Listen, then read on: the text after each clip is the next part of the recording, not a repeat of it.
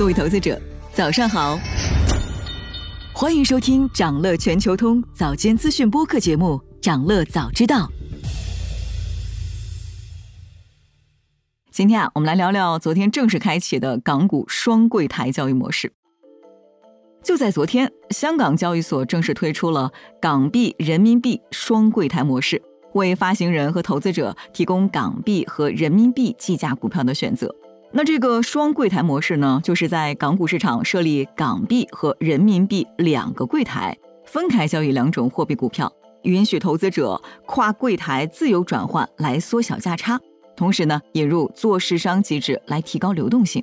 根据港交所的公告，目前有二十一只股票在六月十九号成为了双柜台证券。包括腾讯控股、阿里巴巴、美团、百度、京东等科技股，以及港交所、恒生银行等金融股。此外呢，中银国际、中金公司、中信里昂、国泰君安香港等四家中资背景的券商获得授权做市商执照。而且，香港证监会正与相关部门商讨，下一步用人民币计价的港股，并纳入港股通，让南向资金参与人民币柜台的直接交易。到时候，人民币国际化会更进一步。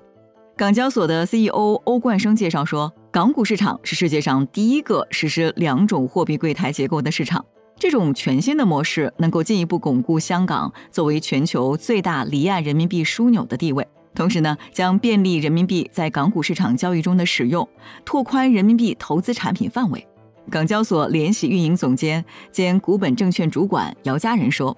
按今年一月到四月的市场成交额计算，这些港股的成交额占港交所股票市场日均成交额的大约四成。那之后呢，会增加更多的双柜台证券。下一步的计划是允许内地投资者通过港股通买卖人民币柜台证券。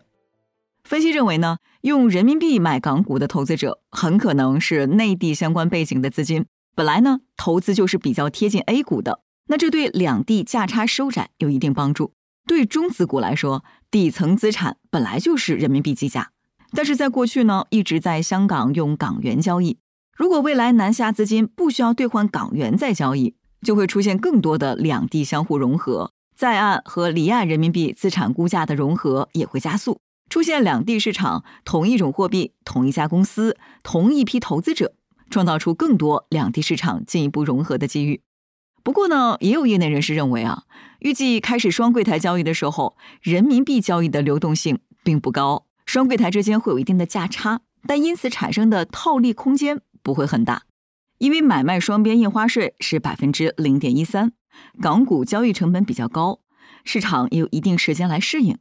总的来说呢，双柜台模式可以为离岸人民币提供更多资产配置的选择，有助于促进人民币国际化发展。央行在二零二二年人民币国际化报告当中显示，截至二零二一年末，全球主要离岸市场人民币存款余额超过一点五四万亿元，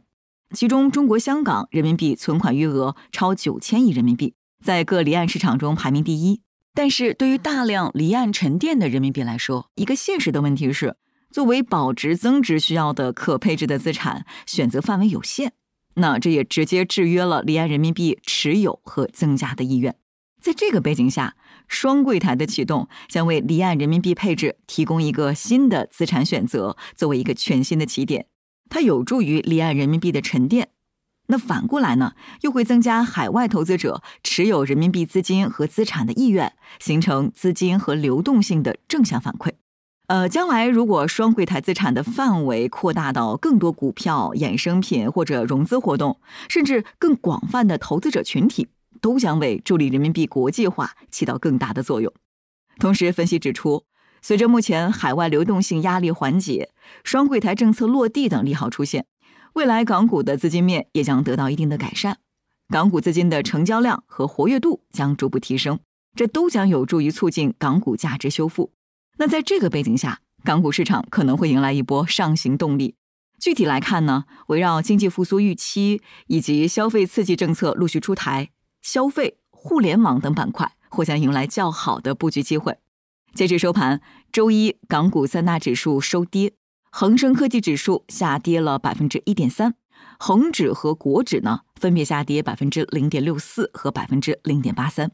南下资金全天净流入八十三点七七亿港元，大市成交额为一千零二十九亿港元。盘面上，大型科技股普遍下跌，大市承压明显。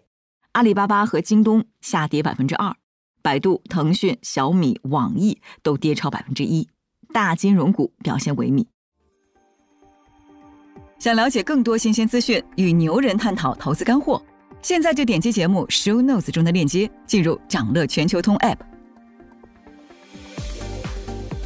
以上就是今天掌乐全球通掌乐早知道的全部内容，期待为你带来醒目的一天。我们将持续关注明星公司和全球宏观重要事件，也期待你的订阅。我们明早再见。